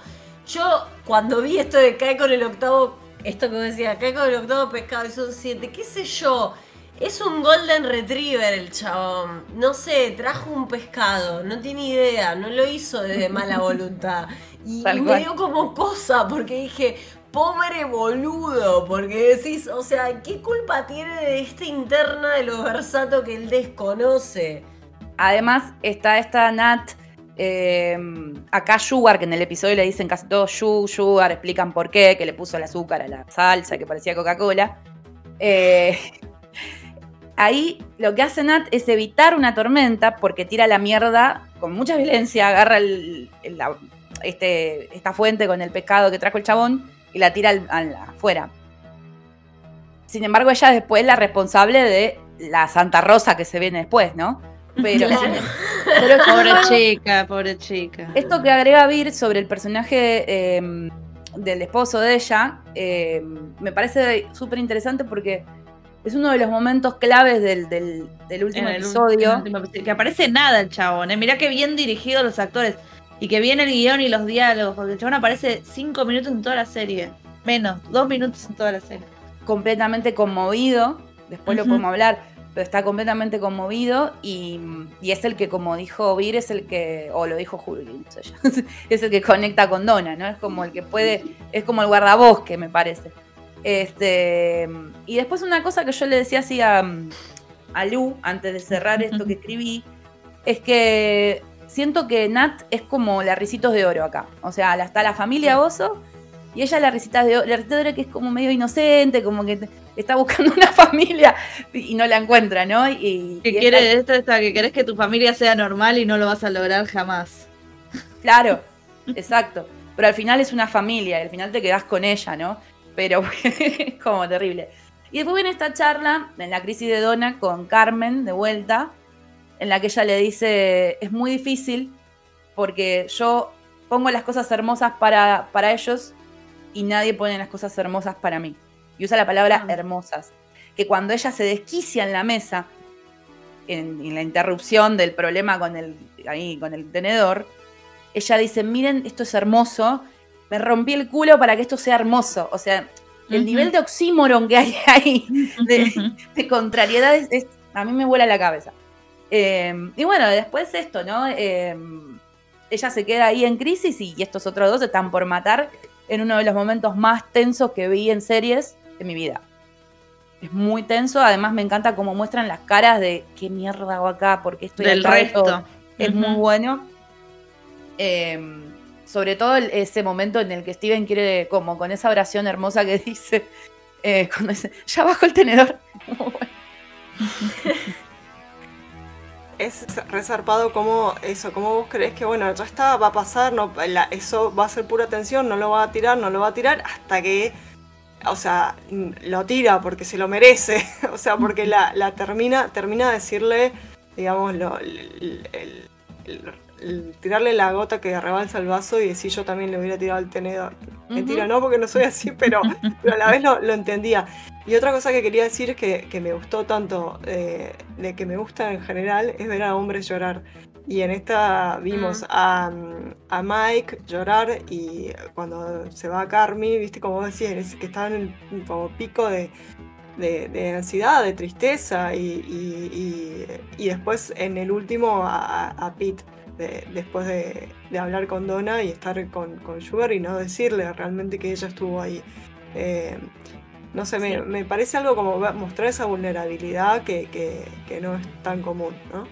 Hay mucha muestra de vulnerabilidad y de emotividad al taco. Eh, lo dije recién del personaje de Nat y también pasa con Richie, o sea, ese momento en el que están en la mesa y Jimmy casi mete la pata y se hacen la dos mirándose nada más. Es hermoso que es el momento de la mucha Pena. Sí, me dio mucha pena ese, Richie tratando de, nada, queriendo buscar un laburo, algo honesto y copado para mantener a su familia que estaba formando y como que nadie le daba la oportunidad, entonces es el significado del capítulo 7 que alguien le, dio una oportunidad y creyó en él. Claro. A mí lo que me pasa con, lindo. con Richie, que es el personaje que más me conmueve, yo no me enamoré de Richie, pero sí me conmueve mucho el personaje, porque siento que es el que tiene menos herramientas y de hecho, cuando arranca la serie en, el primer, la primera temporada, lo que él dice es desolador. La dice, yo no sirvo para nada. La charla que tienen ellos dos ahí en ese sótano es fatal. Otra vez todo cerrado, ¿eh? Las charlas tan íntimas siempre están encerradas. El arco de él es bellísimo de ver por eso, porque es el personaje que, tiene menos para, para salir de, su tristeza. No, y, bueno, es, es, un tipo que tiene menos para salir. Eso. a mí me quedó muy marcado una cosa de no me acuerdo si es la primera o la segunda, porque yo las consumí en continuado. Pero hay un momento que él dice que su hija le preguntó si su nombre era Bad News Richie. Ah, sí. Malas noticias, Richie. Porque era así como lo tenía agendado la mujer, la ex mujer. Ay, no. Y a mí me pareció redoloroso eso. Pero a la vez es un personaje que crece mucho porque yo la primera, la verdad, sinceramente, de todo corazón, cuando Sidney le apuñala el culo, no sentí ningún tipo de empatía. Pues estaba infumable. Estaba infumable, es un pelotudo. sí, es, insoportable, me tenés harta. Era un Raúl, además, el chabón más plain era insoportable. Era, era insoportable, era, era el instinto de Raúl. Y en la segunda le dan nos dan la oportunidad de entender quién es Richie y ahí me fui a la mierda y me enamoré. Pero, claro, sí. pero, pero pará, porque aparte de pueblos. Richie es el chabón que aguantó los trapos siempre, era el casi el, el besti, su besti era se quedó. Él le dijo, Carmen, vos te fuiste, yo me tuve que quedar acá. Claro, es el que está con el duelo más a flor de piel. Y, y uno de los estadios del duelo es el enojo a full. O sea, lidias con el dolor enojado. Y él está muy enojado. Y acá baja un montón de cambios. Y bueno, además de que se Está muy enojado porque también e, es un poco en paralelo con lo que le pasa a Ebra. O sea, esta cosa de las cosas eran de una forma. Claro. Y llegó Carmi y cambió todo. Y llegó Carmi y cambió todo. Y yo entiendo, es, es re difícil porque Carmi viene tipo de ser un chef con todo muy mesurado y la mano en coche y ellos despachan sándwiches. Ni idea. Claro. Es como si vos le cayeras ahora con el formato de las estrellas Michelin a cualquiera que hace bondiola en la costanera. Nos va a sacar cagando. Está buena y aparte aguante la bondiola en la costanera, entre paréntesis. Pero digo, son maneras muy distintas de entender lo que es la cocina. Y el objetivo de Carmi es muy distinto al que tiene cualquiera de las personas que están en su, en su staff, excepto Sidney. Por eso Sidney es su socia natural. Ahí quería llegar el deseo de Sidney por, y la obsesión por la estrella y a la vez esa, esa sensación que la persigue de si no la pego ahora, no la pego nunca más. Y, para, y además todo... estoy hablando básicamente de todo lo que le pasa en el capítulo Hablemos de Sidney, dale. Cuando sale a buscar e investigar, a, recomponer el paladar que tenían roto, eh, bueno, que va a un montón de lugares que son eh, conocidísimos en Chicago, te muestran ahí realmente la, Chicago, la cocina de Chicago. Eh, incluso algunos dicen, bueno, sí, pero en la vida real tenés que hacer como una hora de fila para entrar a ese lugar. pero me pareció también súper interesante cómo muestran el tema de la dificultad de llevar adelante un restaurante, los que se quedaron en el camino con la mm. pandemia, eh, o los que los cagó el socio, eso que todos los eh, colegas le, dicen. De hecho, hay un tipo que tiene un restaurante en la vida real que sale ahí como haciéndose haciendo de sí mismo. Sí, sí. Em, y, cómo, le, cómo va buscando consejos, eh, no solo sobre cocina, sino también sobre gestión de, de una cocina, ¿no? Y esa obsesión que tiene con ganarse una estrella, ¿no? Y, me encantó cuando lo conversan con, con Carmi, cuando está en la casa de él, y, le dice qué se sintió. Y él le dijo, o sea, fue como un subidón y a su vez enseguida la angustia eh, de, hacer todo para no perderla. Eh, entonces, todos esos sentimientos son a su vez está constante con el padre, ¿no? De que el padre no entiende qué está haciendo, por qué hace lo que hace eh, para, para ganar dos mangos, para angustiarse, para sufrir, correr. Bueno, que eso también em, eh, es, también lo, atraviesa a Carmi con la cuestión del placer y el divertirse. Mm. Cuando Richie le dice, vos haces esto porque, porque te divertís. Y después va, a estar en la terapia grupal y, dice, yo googleé que es divertirse, mm. que, que es sentir placer porque no, no lo registra directamente. Eh, yo hago esto justamente como, como dijo Rochi, para evadirme de la situación familiar con una cuestión metódica eh, y, perfeccionista. Y absorbedora, ¿no? Como absorbente, quiero decir, absorbedora, perdón. Destacable, muy destacable de las dos temporadas, los monólogos de Carmi en, mm, en, en Alanon. Sí, son, son monólogos excelentes. Primero y principal porque Jeremy Allen White eh, es un gran actor. No es solo la trama. Porque podríamos decir que es la trama porque Bitch Please es la puta Bellísimo, bellísimo. Es bellísimo, pero realmente es un excelente actor. Porque son monólogos de muchos minutos. Y los sostiene, y los lleva, y los maneja. Y no se sienten maniqueos, no se sienten guionados o sea, son monólogos que, son de personas que están atravesando un montón de cosas. Y esto que dice Vir tiene todo el sentido. Es un flaco que está en una Carmi. Carmi es un personaje que está en cualquiera y que está haciendo lo que puede con, con todos los traumas que tuvo, pero cuando tiene esos monólogos y vos podés leer lo que le pasa. Está sufriendo un montón. Es un tipo que no dueló al hermano, que no supo cómo, que no supo dónde que, a ver, no es una. no es un reproche. ¿Quién sabe cuándo para para un duelo? Nadie. No, además se suicidó, o sea, es algo terrible. Es, es, un hermano que se suicidó. Es terrible. O sea, encima de eso, tener que comprender que una persona que vos amabas, que era parte de tu familia, tomó la decisión de quitarse la vida. Y, y que él mismo pueda reconocer en esas instancias esto de che, no sé cómo manejar este duelo. Nadie sabe cómo manejar un duelo. Nadie sabe cómo parar. En general la respuesta a un duelo es hacer más cosas. Porque tratás de como... Nada. Sublimar, correte, correte. Sublimar, no está pasando, no está pasando, no está pasando que el episodio de la temporada anterior, el, famosísimo episodio 6, no, el, 7. El de plano secuencia el 7 el plano secuencia, eh, que, a mí me pasó que sentí que no respiraba hacía muchos minutos porque están todos así.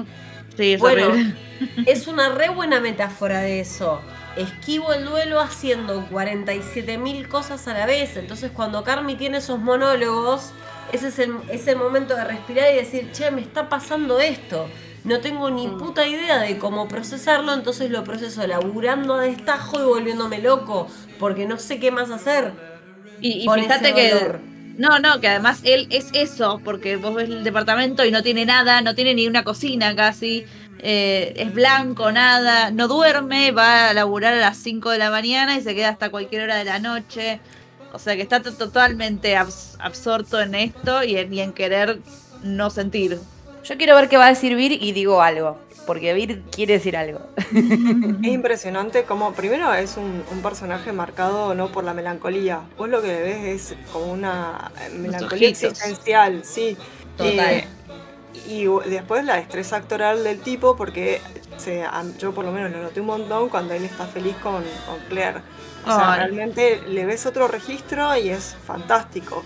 Eh, pero sí, esa mezcla además también de, de decir todo el mundo te considera que sos brillante, que sos un genio en la cocina. Otro, otro detalle que me gustó un montón es que eh, eh, estoy saltando pueblitos, pero bueno.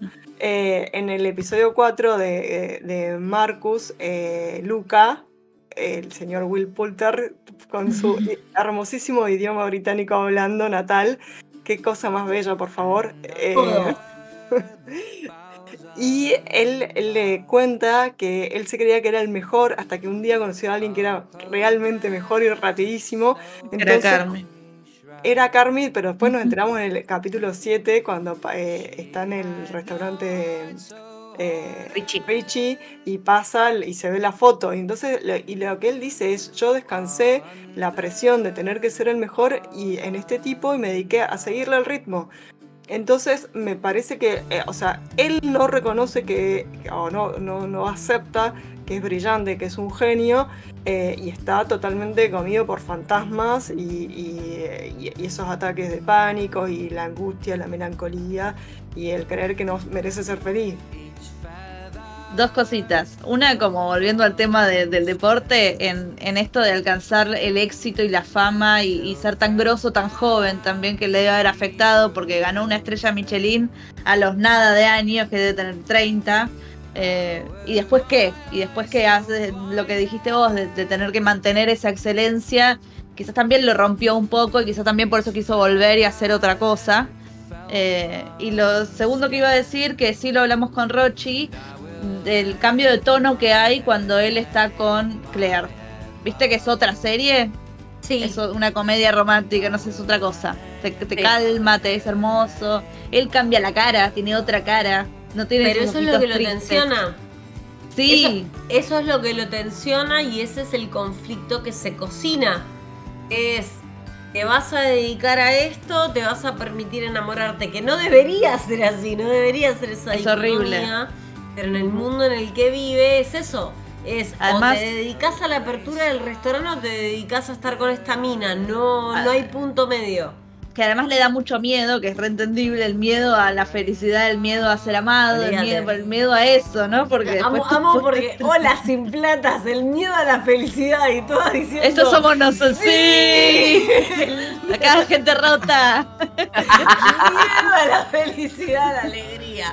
No, Es mejor bueno, que- en. Nah, Sí. igual, eh, yo que lo que quería decir es que eh, me pareció que el personaje de Donna es súper, súper importante porque Donna es el paralelo eh, femenino de Carmi. O sea, Donna está diciendo a los gritos, yo hago cosas hermosas para los demás y ¿quién hace algo hermoso por mí? Carmi hace cosas hermosas por los demás porque él se come un sándwich de manteca de maní con manteca asqueroso en un Eso. departamento apestoso y no sabe cómo ser feliz, pero sí sabe cómo hacer feliz a los demás. Porque en esta temporada no nos olvidemos que todos alcanzan su potencial gracias a que él tiene las conexiones para que eso pase. Él los pone en una escuela de cocina prestigiosa, él los asesora sobre cómo llegar a las estrellas, que todavía no la ganaron, ahí está la tercera temporada claramente. Eh, a ver, Sidney alcanza también su mayor potencial y su confianza gracias a conocerlo a él. Que acá viene lo que me dijiste vos, Luchi, que escuchaste por ahí en otro pod, que esto de parece Don Draper con Peggy, ¿no? Es como. Don Draper le, le da esta confianza Sí. y Peggy tiene su potencial. Sí. La cierro acá. Sí. O sea, es muy No hay amor ahí, no hay No, amor, no, no, busquemos el lado. amor, pero hay gente que estaba como que ella estaba celosa de no, no, No, queda muy claro que no. No, Queda no. muy claro que no. No, no, no, No. no, no. no. Si hay amor acá, sí, con Sid es Sid y Marcus. O sea, me parece que. es Algo con Richie, chicas. No, no, no. Con Richie ni en pedo, porque Richie es un enemies to lovers. Es tu cerebro de niña de los 90 que te está empujando. Bueno, pero esperen que les quiero No, cerrar esta analogía. Perdón, perdón, perdón. No, está bien, cierro acá la analogía y, y también de paso cierro lo que había dicho del episodio 7. La analogía está entre Donna y Carmen. Yo creo que se nota mucho en ese momento en que ellos hablan, porque además ella habla con él, medio ebria, y le, lo confunde con Mickey. Sí. Y después le dice, eh, tenemos un problema, do we have a problem? Le dice. Carmen, Anana, Versato. Ahí lo reconoce, ¿entendés? Cuando habla del problema, tenemos un problema. Sí, usted, ellos tienen un problema, tienen el mismo problema. Y ahí lo reconoce. Antes no, cuando ella está en crisis, lo ve al otro hijo. Cuando ella ve el problema, lo ve a, a Carmen, porque son iguales. Son, la misma, ca- son distintas caras de la misma moneda. Eh, la- Anthony Versato. Claro. Exacto, sí, Carmen Antonio Versato. Eh, Carmen Anthony. que- Chicas, acá estoy Los Soprano, lo siento, eh. Y si vieron Los Soprano también, perdón, la locura de esa madre, hay mucho en la madre de Tony Soprano y hay mucho en él también. Este, de la cosa de no ser feliz, hacer feliz a los otros, no importa. Pues voy a hacer una tesis, pero- voy a hacer una tesis después. Pero lo que pasa es que eh, la diferencia es que la madre de, de Tony era como de otra, de otra Generación. generación y venía realmente de Italia, ¿no? Y había como. Y bueno, pero quizás esta, esta inquietud que tiene Tony también la tiene eh, Carmen, Carmen. es la de tratar como de alguna manera entenderse a sí mismo buscando ayuda, Sí. porque él va a narcóticos Vas, anónimos, ¿no? Al, a familiares Va la, non, ese sí, a la non. Claro. Y, y- y en este momento, eh, cuando finalmente al final del episodio 7 vuelven a la mesa y está lo del fork, ella se sienta, la aplauden y ella como que de vuelta entra en crisis y ahí le pregunta de nuevo, Sugar le pregunta, ¿estás ¿Estás bien? bien, todos se agarran la cara así, que para mí me causó gracia y me causó gracia que uno de los personajes que creo que es Mike dice, perdón que me río cuando estoy nervioso. Em, porque es después del Are you okay? Y ella que grita y que dice, hice esto, todo el día me rompí el culo, bla, bla, bla, y ella desaparece. Y después ahí se revolea el tenedor, ¿no? Y eh, creo que ahí, eh, que es como el pico, el clímax de tensión ya terminado, eh, todo viene con una frase que también la padece Carmen, que es You are nothing, Mm, que es la que dice el personaje de Lee. Fíjense que hay como una, una ecolalia con esa frase, un eco, un eco, un eco, que el chabón dice, you are nothing, you are nothing, y lo enfocan en la mirada, ¿no? Y que es la misma frase que lo atormenta a Carmen, ¿no? Con la- el, perdón, el, el chef ese que también lo basureaba. Claro, hay como una... Ahí hay una nota en común familiar, me parece, Sí. ¿no? De que todos atraviesan el mismo sufrimiento a no ser, a no ser suficiente para los demás, ni para ellos mismos, a no ser nada. Pasa que es, un- es una historia del trauma. Es una Mal. serie que está completamente montada en el trauma, porque no importa qué personaje agarres, siempre es el You're Nothing. Porque incluso, eh, este, el no sos nada, incluso si agarramos a los personajes más intrascendentes, y cuando digo intrascendentes lo pongo entre muchas comillas porque amo a Fuck desde todo punto de vista, pero digo, ¿qué pasa con Fuck? En un momento él dice, tipo, me quiero probar como chef. Y se le cagan todos de risa. Cuando él intenta meterse en la cocina. Y, y es como el gracioso que resuelve cosas. Entonces, es una serie que no importa dónde hace el corte transversal, hay un personaje que no se siente nada. Que siente que no sirve. Que Claro. siente que no es suficiente. Y creo que si nosotros, siguiendo la estructura del guion que ustedes contaron en su maravilloso episodio que pueden ir a buscar a Spotify sobre guiones, ese es el tema de la serie. El tema de la serie pasa por ahí. Pasa por el, el propósito. Pasa por el, che, ¿para qué servís? ¿Para qué estás? ¿Para qué toda la bola? Y no importa qué personaje agarres, el personaje más intrascendente que encuentres va a tener ese problema dentro Claro. de deber. Y bueno, finalmente el último, el último plano al tenedor enterrado en los canoli y la resignificación de los canoli que nos da el pie para hablar del último episodio, ¿no es cierto? ¿Qué episodio? Qué episodio. Que de nuevo Nice. arrancamos en secuencia, ¿no? Con un plano continuado, por, por lo menos es lo que quieren mostrar, que son como 15 minutos. ¿Vieron cómo va? Y va así otro personaje, está es una belleza. Y va todo así, que van entrando la gente, van atendiendo, hasta que el boludo se queda encerrado en el freezer, en la heladera. Que había te estaban mostrando hace rato, llamalo a Tony, otro Tony, llamalo a Tony o Pepito, no me acuerdo cómo se llamaba, sí, Tony, el del freezer, de la manija que tenía rota. Y el Terry no y la Tony. llama. eh, la- la con- era como una confusión entre un Terry y un Tony, creo. Sí. Y no lo llama, no lo llama porque cuelga, porque está con Claire, porque está con los chicos, qué sé yo. Eh, y ahí donde hace el parate y para la música, para todo, y se tiene que poner la camiseta, porque acá voy a hablar de nuevo de Ted Lasso, o del deporte en general, porque esto es el partido de fútbol de la final.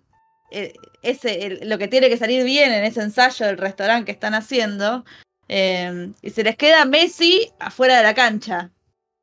Totalmente la analogía Claro. es la que, la que yo pensé. O sea, y, y Tenemos, bueno, ¿cómo- sí, sí, el personaje cómo- principal queda fuera de la cancha. Y cómo el resto de los jugadores salen a, a- a cubrir la cancha, ¿no? O sea, ahí como Richie encuentra también su, su lugar, se hace cargo y dice- y, está bueno porque además él plantea, bueno, vamos a ver qué sale, yo voy a intentarlo. Yo, me- O yo sea, lo pongo todo, dice, yo puedo. Y Sidney pasa a la cocina y Fax se queda con el, el hospitality adelante, que también le dan una oportunidad de hacer otra cosa y no ser el chabón del, de la herramienta en el orto.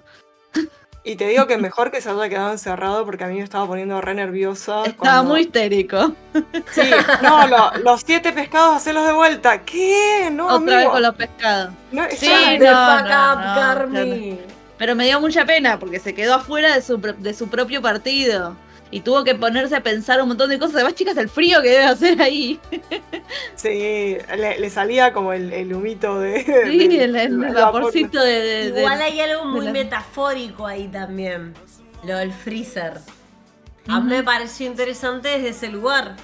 El freezer, el lugar donde todo para y tenés que pensar. Sí, sí, te, que te frizaste, literalmente, te quedaste en shock, frisado. Donde no tenés más remedio. A ver, me, me parece que. A ver, levante la mano al que no le pasó que trató de tapar con hiperactividad una crisis. Sí, pero por favor. Irma. Me- Hola, sin platas. Soy esto. Pero digo, ¿quién no le pasó? O sea, Ah, que, y, y que te, en realidad, la- en general, en vez de quedarte encerrado en un freezer, te, te, te pasa algo. No sé, se te paraliza el cuello, te, te pasa algo con, O en te el enfermas. cuerpo. O te enfermas. El cuerpo es el que te dice, basta, hasta acá llegamos. Aparte, así no". sí, simplemente te Cuando desaparecen los cuando desapare perdón Jules, pero cuando desaparecen los osos, ¿cuándo es? Cuando hace frío. Hibernan. Te van a hibernar. Sí. Lo mandaron a hibernar. O sea, Ay, muy bueno. A mí como metáfora me pareció fantástico. Me, me hizo todo el sentido del mundo. El momento en que estás obligado a congelarte y parás, el momento en que tenés que mirar a la cara a los demonios. Tiene todo el sentido que ese episodio sea así.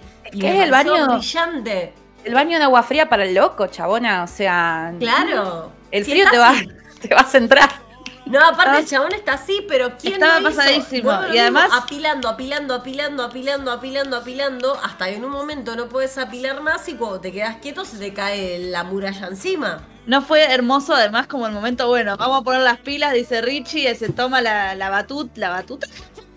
Y, y Sidney también, y como que todos se ponen a hacer lo que tienen que hacer y cambia la música, y te ponen la música de la temporada 1, ¿no? El- el- esa cosa adrenalítica. eh, y me encanta, ¿viste? Como que estás alentando y decís, como ay, que le salga bien, y te pones a alentar, y lo mismo con Ted Lasso, cuando estabas gritando por este equipo ficticio, y gri- gritaba los goles.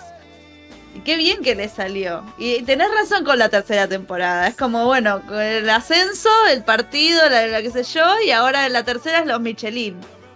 Los Claro. Michelin. Esto fue un ensayo aparte. O Esto sea, fue un ensayo, no había abierto todavía. Esto es, no falta la apertura, falta que vengan los críticos. Cuando vengan los críticos, no saber qué cameos tenemos.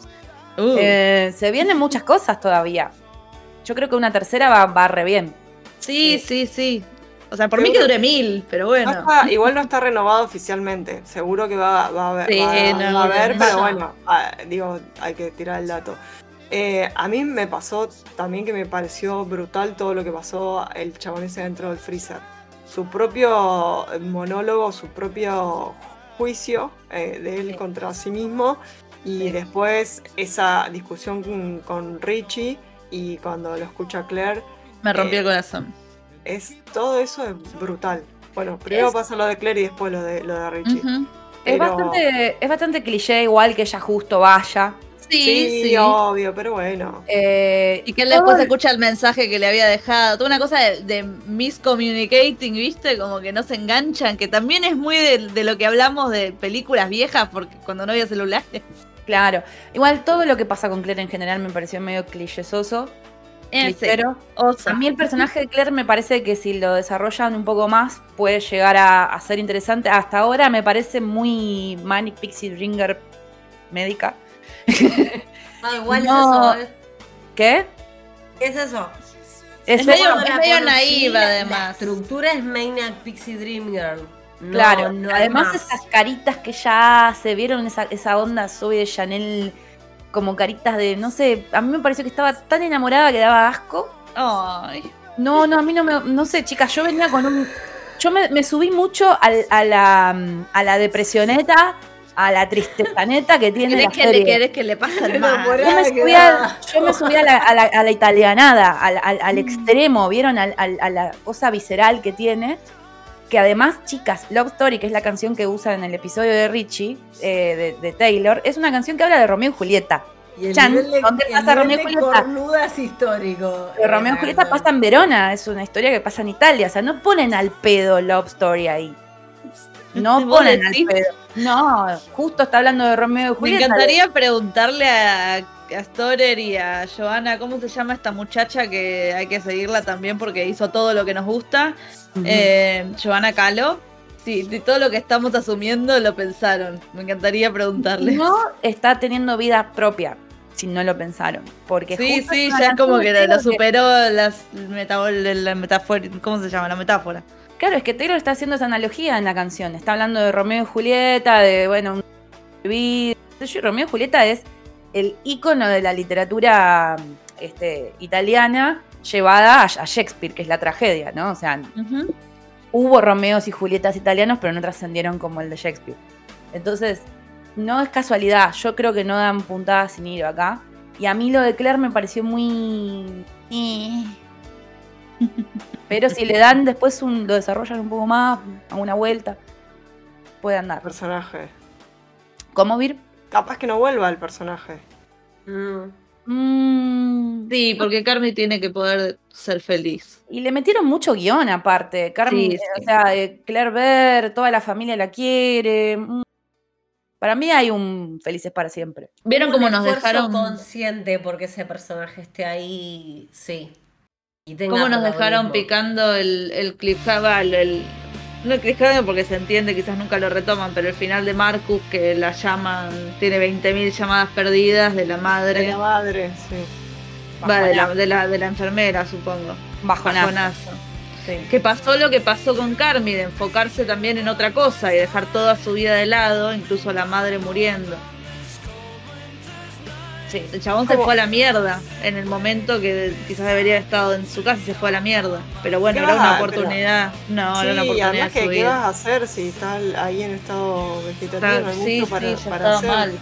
Eh, creo que, que, también ahí hay una, hay una frase en un momento que le dice como, dejas de pensar, cuando Carmi está hablando con, con Sidney sobre, sobre lo que es la cocina, es como eh, dejas de pensar en todo para pensar en nada o, algo así. Eh, pero que, creo que también es una, síntesis como que, en eso que vos decís, de que te absorbe la vida y, no tenés otra cosa, digamos. Eh, y, creo que en, la realidad medio como que pasa así y, realmente te queda la, la, ¿no? la duda de decir para qué esto, ¿no? ¿Para qué tanto esfuerzo, tanta corrida, eh, tanta disciplina y, a su vez a veces ni siquiera para ganar mucha guita ni nada? Entonces como cuál es, eh, dónde está motorizado ahí el, deseo o, qué, ¿no? Por otro lado, también yo creo que cada vez que ahora vaya a algún restaurante voy a agradecer mucho porque sé que detrás de esa cocina pasan cosas. Eh, bueno, a mí me hablamos mucho estrés, mucho estrés cuando vi toda esta serie. Fue como, uy, Dios, no, no. De hecho, el episodio 7, el de Richie, que tienen todo el, código de color para saber la mesa que quiere cada cosa y pa, pa, pa.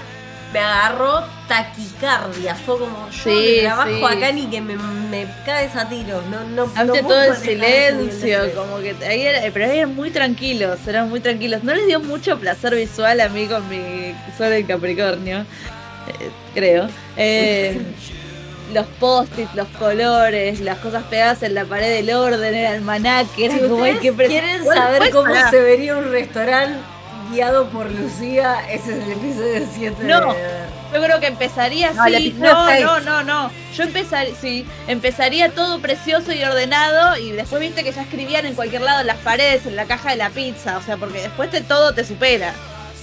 Claro. Y me encantó eso. Tengan en cuenta ustedes que están del otro lado y ustedes tres chicas también, que es un restaurante y muestran restaurantes que pretenden estrella Michelin, o sea, a Michelin. ver, de excelencia, Michelin. Dijiste Michelin, estoy Michelin me dice que van a venir ahora los Michelin. Ahí en el piso estoy. Ah, bueno, lo dije. Bueno, ¿Vienen, sépanlo. Vienen los Michelin argentinos. Vienen acá, vienen acá, Yanarda Lepes está ahí. Váyanse todos a cagar igual. Como hablábamos hoy, esos platitos. A mí dame un plato Pero que son nueve pastos. Fideos, fideos. No, Vamos a sacar los trapitos al sol. No, quiero la no, yo no quiero chupar una cuchara con un aceite de oliva. Te sale la D'Ambrosio. sí, sí, dame, la, eh, dame a mí. Entera. Dame los ñoques, a mí dame los ñoques con el flan. Listo. claro, no, yo entiendo lo de los nueve pastos. Es que tuvimos una, podemos compartir la intimidad, podemos ventilar los trapos. La discusión era, ¿cómo puta me vas a traer un plato donde hay dos aceitunas y una cuchara para chupar después de las aceitunas? Y yo decía, traeme unos ñoquis. Y Rochi, que tiene sentido lo que está diciendo. Ella sabe de esto, claro. es, un, arte. Bueno, no hay tiempo para eso. Adhiero, entiendo que es un menú de nueve pasos, pero vos me traes un plato así de chiquitito y yo lo que te voy a pedir el postre. una polenta con tuco porque te rompo todo el cuando va, cuando va, cuando va Marcus a Dinamarca y dice esos postres que yo tipo esto me lo como enseguida, no me sirve para no me, no me Pero eran tres postres, pero porque es un sitio. Quiero un cuarto de helado. ¿Qué es eso? un kilo de helado. Quiero la pizza de Chicago entera, ¿no? Sí, ¿qué es eso? Eso la puta que te parió porque te Lo que hacen con esa pizza, agarran la pizza y le cortan esos círculos. Daki, te desperdiciaste toda la pizza, hijo bueno, de Estos gritos son la energía son la energía de la serie en este momento. sí, sí, sí, así Fíjense que acá está haciendo de Sugar Virginia que nos está gritando y nosotras tres somos Nicky, Richie y, y Carmi. Yo soy Carmi, bancando los nueve putos pasos, no, loco, aguante no, la cocina no, gourmet. No, como fucking hippie motherfuckers. Se fue toda la somos mierda. Como, somos como Mero, a mí me gusta la cerveza fría, la mujer, qué sé yo, y la loca loca. Chúpenla. No, no, no, no, yo quiero, yo quiero el, el pesto de pistacho y la, yo quiero todo. Yo, a mí me gusta la copa porque de verdad es como ya es el pico del pico de, del del amor, la sofisticación. Claro. después y me gusta, el paladar, cómo vas sintiendo. Claro, después está el, bueno, el maridaje con lo que vas tomando. Y me gusta mucho el episodio de Richie porque el personaje que lo entrena a él, este chico oriental que actúa tan bonito en lo que hace, eh, le dice algo así como, esto tiene que ver con el respeto a la persona que vos vas a tener el que tiene guita, que viene siempre, y el que ahorró todo el año y está esperando hace un montón para sentarse acá. Entonces, eso también está bueno, porque no son cosas de, todos los días, de que voy al fin de semana al bodegón con mis viejos y nos reventamos con la milanga. O sea, no es eso. Es otro, es otro concepto de, la cocina. Cocina gourmet es pretenciosa, es chota, pero también tiene, hay que comprender que tiene la cuestión artística detrás. Y el arte siempre pretende un poco, a veces, y, molesta, ¿no? Como que decir, uh, dale, déjate joder, boludo. Lo mismo con el cine Che, escúchame. Tres, tres renglones de, de, diálogo tiene la película de Tarkovsky, la puta que lo parió. A mí me gusta la de Tarantino, me gusta. Claro, que hablen todo el tiempo. Me explico, es el arte. ¿Para qué voy al cine a ver una película de tres horas en blanco y negro si puedo ver Los Simpsons en Telefe? Sí. Claro, así que bueno, todo vale, todo vale. Igual hay arte en el bodegón que te sirve la pilanga. Yo quiero, quiero una serie argentina acá en Guerrín, por ejemplo. La cocina de Guerrín debe ser espectacular, chicas. No sé, todo ese restaurante. Son cinco pisos más o menos de restaurante. En una pizzería sería muy interesante. Sí, sería interesante. Lo que me tentó fue el cañoli salado, porque me, me eh. pareció. Con caviar. Eh, con pistacho, no sé, ¿tenía ah. caviar? No sé. Había uno que tenía caviar. Eh, y también me, me, encantó el. Eran unas gelatinitas. Sí, ah. el, cuando Sidney le prepara el omelette. Ay, eso es precioso. A, porque, o sea, la mina sabe hacer justamente todas esas cosas súper sofisticadas y le, hace un omelette, pero incluso ahí le pone Con papas fritas. su detalle de Le pone papita. Eh, la papita. Y además ahí lo cumpleanito. Lo que vemos también es eso, el cuidado hacia el otro, ¿no? Que, lo que decíamos de Carmen, es como saber, como cuidar a los otros, preocuparte por los otros, eh, incluso a, través de la cocina estética. es una serie muy, muy linda, muy linda entre ellos, digo, no, no hay odio, no hay competencias, muy linda entre ellos. es mucha ternura y está muy bueno también técnicamente que todos los actores deben haber aprendido un montón de cosas porque no hay doble.